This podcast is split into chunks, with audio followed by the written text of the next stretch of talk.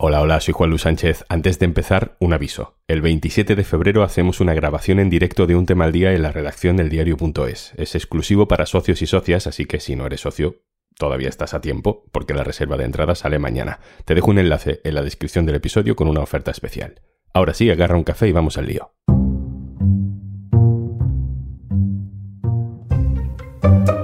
Quería quitarse la etiqueta de perdedor de las elecciones generales y pensó que adelantar las gallegas era buena idea. Pudo salirle muy mal la apuesta. Hubo optimismo en la izquierda. Pero no. Soy Juan Luis Sánchez. Hoy en un tema al día. Galicia le sale bien a Feijo.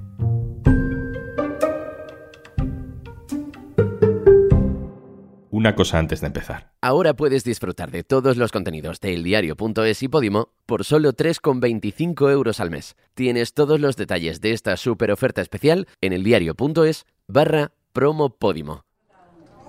Empiezan a caer datos. Venga. ¿Quién gana? Empieza la fiesta. Noche electoral en Galicia. Había cierto optimismo en la izquierda. Se publican las primeras encuestas al cierre de las urnas y todas le dan una amplia mayoría absoluta al Partido Popular. Pero eso no es lo que se decía al final de la campaña. Además nos acordamos de las encuestas de las últimas generales. Se equivocaron mucho. Así que hay partido, decimos. Empieza el recuento. El PP está muy arriba, pero los expertos nos dicen que aunque el PP empieza siempre muy alto, va bajando durante la noche. Y además nos dicen que la clave está en que esté por encima del 45% del voto. En fin, son todo teorías. Todo está en el aire. Todo el mundo puede llevar razón esta noche. Puede haber movilización de la izquierda y que el PP siga manteniendo la mayoría absoluta, solo o con democracia buena. Y efectivamente, el recuento avanza y el PP no baja tanto. 40-23, 10. Eh, la noche electoral de las gallegas acabó como empezaba, como casi siempre en Galicia, con mayoría absoluta del PP, quinta consecutiva. Creo que o resultado de hoxe é claro. O Partido Popular gañou as eleccións, sen ninguna dúbida. Sen ninguna dúbida. Pero esta mayoría absoluta es especial. Feijóo decidió que las elecciones en Galicia se adelantaban para intentar quitarse el mal sabor de boca de las elecciones generales, para pasar página, para limpiar su imagen. Misión cumplida. Tengo conmigo dos compañeros gallegos para hacer repaso rápido del resultado. Gonzalo Cortizo, director del diario.es en Galicia, y José Precedo, director adjunto del diario.es. Gonzalo, hola. ¿Qué tal, Juan? Hola. Precedo, hola. ¿Qué tal? Gonzalo, empiezo contigo. Recordemos de dónde venimos, porque esto es como un juego de rol. El PSOE pierde las elecciones municipales y autonómicas del 28 de mayo, convoca elecciones generales anticipadas para el 23 de julio para revertir la situación, y consigue revertirla, consigue gobernar, y entonces la etiqueta de perdedor pasa a Feijo. Y lo que hace Feijo es forzar un anticipo electoral en Galicia para poder ganar algo. Eh, se la jugó y Galicia no le ha fallado. Yo creo que sí, Feijó se la jugó, se la jugó mucho en Galicia, pero el resultado de, de esa apuesta es que yo creo que Pedro Sánchez en esto ha sido el cazador cazado. Porque Feijóo mantiene una, una, mayoría, da igual 40 escaños, da igual 39, da igual 38, al Partido Popular con mantener la mayoría después de esta tensísima campaña le valía cualquier resultado. A partir de 38 todo era un éxito. Y no solo tiene 38, tiene 40. Por tanto, ese éxito se lo llevan a la cama en la jornada electoral, además muy pronto, sin tener que esperar ni siquiera por el voto emigrante. Y en el caso del Partido Socialista, que bueno, mmm, Sánchez eh, procuraba eh, esa derrota, ese cambio de ciclo y por tanto esa derrota para Feijóo, bueno, va a tener muy complicado defender unos números que es el peor resultado en la historia del Partido Socialista en Galicia, por debajo de dos cifras, con nueve diputados. José, el PP baja en escaños, pero da igual, revalidar la mayoría absoluta en Galicia es un éxito. Es más que un éxito, es la demostración de que el Partido Popular en Galicia es casi un régimen. Después de 15 años de, de gobierno, después de un cambio de candidato, un candidato que ni siquiera tenía una gran valoración, obtener este porcentaje de voto en unas circunstancias como las actuales demuestra que el PP es el partido de Galicia. Además ha roto algunas lecturas que se hacían. No es cierto que haya mayor participación el PP baje, sino que mantiene una fortaleza indiscutible. Hasta estas elecciones el PP había gobernado 36 de los 42 años de la autonomía cuando se acabe este mandato, si nada cambia, habrá gobernado 40 de 46. Es algo que no puede decir, creo, ningún partido en ninguna autonomía española. Y esto con candidatos tan diferentes como Fraga, Feijó y Rueda. La fortaleza del partido es impresionante y creo que algo tendrá que cambiar en la izquierda si quieren optar a desbancar a un partido que más que un partido es un régimen.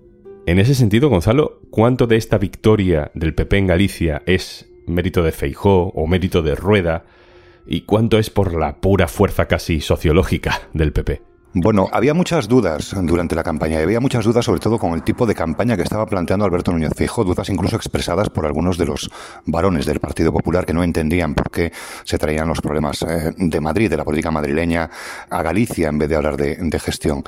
En mi opinión, yo creo que la marca del Partido Popular ha demostrado que sigue estando muy fuerte en Galicia y pese al cambio de un candidato prácticamente desconocido y que en las encuestas a su llegada pues eh, prácticamente nadie en Galicia le, le ponía cara con unos niveles de conocimiento muy bajos pues ha conseguido eh, llenar las urnas de votos conseguir esos 40 escaños además de, de, bueno ni siquiera va a necesitar ni el voto emigrante ni ese escaño de democracia orensana que ha conseguido entrar en el Parlamento de Galicia. Y además esto con un Partido Popular en donde bueno pues se ha acabado el baltarismo ourense y prácticamente pues ni han acusado ese cambio de ciclo en, en una de las provincias más importantes y sobrerepresentadas a la hora de, dar escaños. Por tanto, la fortaleza que ha demostrado el PP como marca, yo creo que es, está fuera de, cualquier género de dudas. Hablemos de la izquierda, Gonzalo, hablemos de Ana Pontón, que ha obtenido resultados históricos para el BNG, pero a costa fundamentalmente de, del PSOE. Así que no salen las cuentas para una mayoría absoluta. Sí, pero mmm, vamos a ver, Ana Pontón evidentemente lo que ha conseguido es una mmm, transferencia de votos del Partido Socialista hacia el bloque nacionalista galego. El voto de izquierdas en estas elecciones eh, mmm, parece que tenía bastante claro que la opción principal era la de la candidata nacionalista. No hay más que ver, por ejemplo, los datos de la ciudad de Vigo, donde estaba el caballero, ese fortín del Partido Socialista en tantas y tantas elecciones, el partido más votado ha sido el bloque nacionalista galego. Bueno, ha sido en realidad en toda la ría de Vigo, a excepción de la localidad de Nigrán. Pontón ha estado muy fuerte, ha subido seis escaños y ha puesto a su partido en, en unos máximos históricos. Pero claro, unido eso al descalabro del Partido Socialista y si el intercambio de votos son entre dos formaciones que en sí mismas ya no llegan a la mayoría absoluta, por mucho que uno atrape los votos del otro, frente a un Partido Popular que actúa como una roca y consigue los 40 escaños prácticamente sin despeinarse, pues poco tiene que hacer la izquierda para cambiar el signo de los tiempos y darle un vuelco electoral hacia la izquierda a la Junta de Galicia. Precedo, no se puede decir que el resultado del PSOE sea por las polémicas de la amnistía ni por los pactos con el independentismo, porque los resultados del PSOE se han ido a un partido nacionalista como el BNG. El, el mal resultado del PSOE no será por eso, será por otra cosa. Bueno, el PSOE ha ganado algunas elecciones generales en Galicia. Creo que el que tiene un problema gordo es el PSOE gallego que desde 2009, cuando perdió la Junta, ha encadenado una crisis con otra ha cedido votos primero en favor de las izquierdas alternativas y las mareas. Cuando eso se ha desaparecido y, ha vuelto ese voto al BNG en favor del BNG, ha consumido no sé cuántos, media docena de candidatos en las últimas elecciones y ha roto su propio suelo. Hace no mucho el PSOE ganaba unas elecciones generales en Galicia con Pedro Sánchez como candidato, no las últimas, pero sí las anteriores. Así que creo que no es tanto la marca PSOE y, por supuesto, el debate nacional, porque los votos del PSOE se han ido al BNG, que es un partido independentista que está en la mayoría de gobierno y que además tiene como socios a Junts, sino que es un problema del PSDG, de sus candidatos y de sus estrategias. Desde 2009 nunca le ha ido bien en el ámbito autonómico. Es cierto que los alcaldes funcionan mejor, siempre ha sido un partido más municipalista que autonómico en Galicia. Y yo diría que tiene que hacer una reflexión profunda porque venía del peor resultado electoral y lo ha empeorado todavía más. Ahora mismo no hay duda que la oposición a Alfonso Rueda se llama Ana Pontón. Sumar no ha conseguido representación en la tierra de Yolanda Díaz, además, y Podemos ha obtenido menos votos que el PACMA. ¿Cuánto creéis que tiene que ver esto con la fuerza del BNG y cuánto con los líos internos de la izquierda? José. Yo creo que tiene mucho que ver con la fortaleza del BNG y no solo con la fortaleza, también con la campaña. La campaña del BNG es una campaña donde prácticamente las siglas estaban muy difuminadas. Lo que desapareció es el mensaje, digamos, independentista, el mensaje identitario. Se centró, como está haciendo Bildu también, en la política social, en mejorar la vida de la gente y una candidata que se conoce muy bien Galicia, que la lleva pateando durante ocho años, como Ana Pontón, que tiene un gran trabajo detrás, y esa campaña no dejaron espacio o hueco para el discurso de Yolanda Díaz y de Sumar. Y luego, además de eso, es inevitable contar o computar en el resultado la bronca interna de la izquierda que tampoco ayuda. Pero aunque no hubiera bronca interna y fuese un, una candidatura única con Podemos, que también tiene un resultado nefasto. Creo que eran unas elecciones muy difíciles para cualquiera que estuviera entre el PSOE y, el BNG, para entendernos. No había demasiado hueco porque el BNG ha acaparado todo ese voto que en, Galicia fluctúa, que un tiempo fue del PSDG, otro tiempo fue del BNG, otro tiempo huyó a las mareas, ahora vuelve al BNG que se recompone con ANOVA dentro de su proyecto. Mm, no había hueco para sumar y tampoco para Podemos. Que Podemos y Sumar, además, estuvieran peleados, pues tampoco ayuda, claro. Gonzalo, desde fuera de Galicia, pues se habla mucho, ¿no? Que si Sumar y Podemos deberían haber ido juntos, que si deberían haber ido con el BNG, que si no deberían haberse presentado. ¿Cómo de realista es que algo de esto hubiera sucedido? Algo diferente a lo que ha sucedido. Bueno, en las próximas horas yo creo que estaremos todos contando esos votos para ver qué habría pasado si esos votos que se han de alguna manera tirado a la basura eh, hubieran entrado en otro casillero, ¿no? Pero aún así, eh, el resultado de Podemos es prácticamente insignificante. Eh, hemos estado haciendo un cálculo un poco absurdo, pero le tocan 40 votos a cada uno de los candidatos de la lista de Podemos, prácticamente su familia y poco más. Eh, una formación que ha quedado por debajo del PACMA, por debajo de Vox y en el caso de Sumar también sin opciones y sin, y sin candidato, pese a tratarse de un partido que lidera eh, una gallega, Yolanda Díaz, y que, bueno, pues se ha dejado ver en campaña y no ha obtenido mm, ni un solo escaño, prácticamente el mismo resultado que ese espacio cuando Podemos sí estaba en el obtuvo en el 20 eh, Antón Gómez de Reino.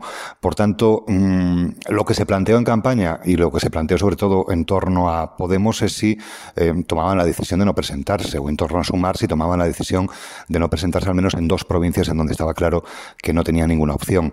Eh, sea como fuere, la distancia, insisto, del Partido Popular ha sido tan potente y tan fuerte que yo creo que cualquier movimiento que se hubiera producido por ahí eh, no hubiera cambiado las cosas a un lugar muy diferente del lugar en el que nos encontramos en estos momentos.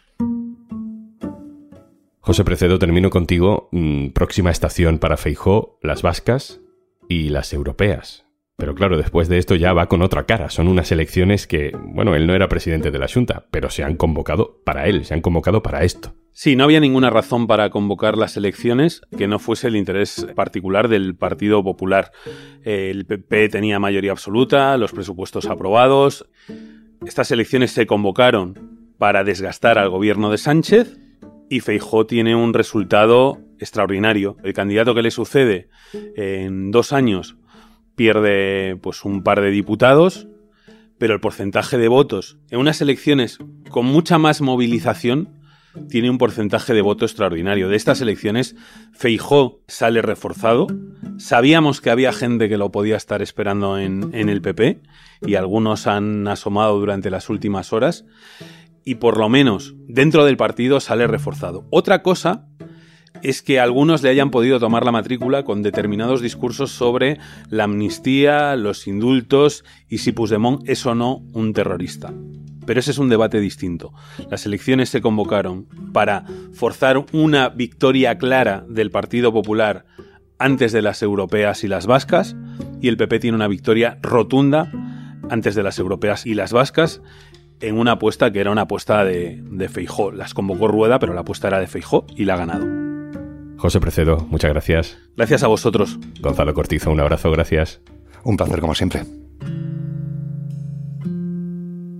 Y antes de marcharnos... Vale que en Podimo tenemos muchos podcasts, pero es que en algunos hasta puedes aprender mientras escuchas. Haz la prueba con el Club de las Mentes Vivas de Rocío Vidal, con Croquis Mental de Mary Go o con las entrevistas más increíbles en Tenía la Duda con Judith Tiral. Y recuerda, tenemos una nueva oferta especial. Por 3,25 euros al mes, disfruta de todos los contenidos de eldiario.es y Podimo. Solo si entras en eldiario.es barra promopodimo.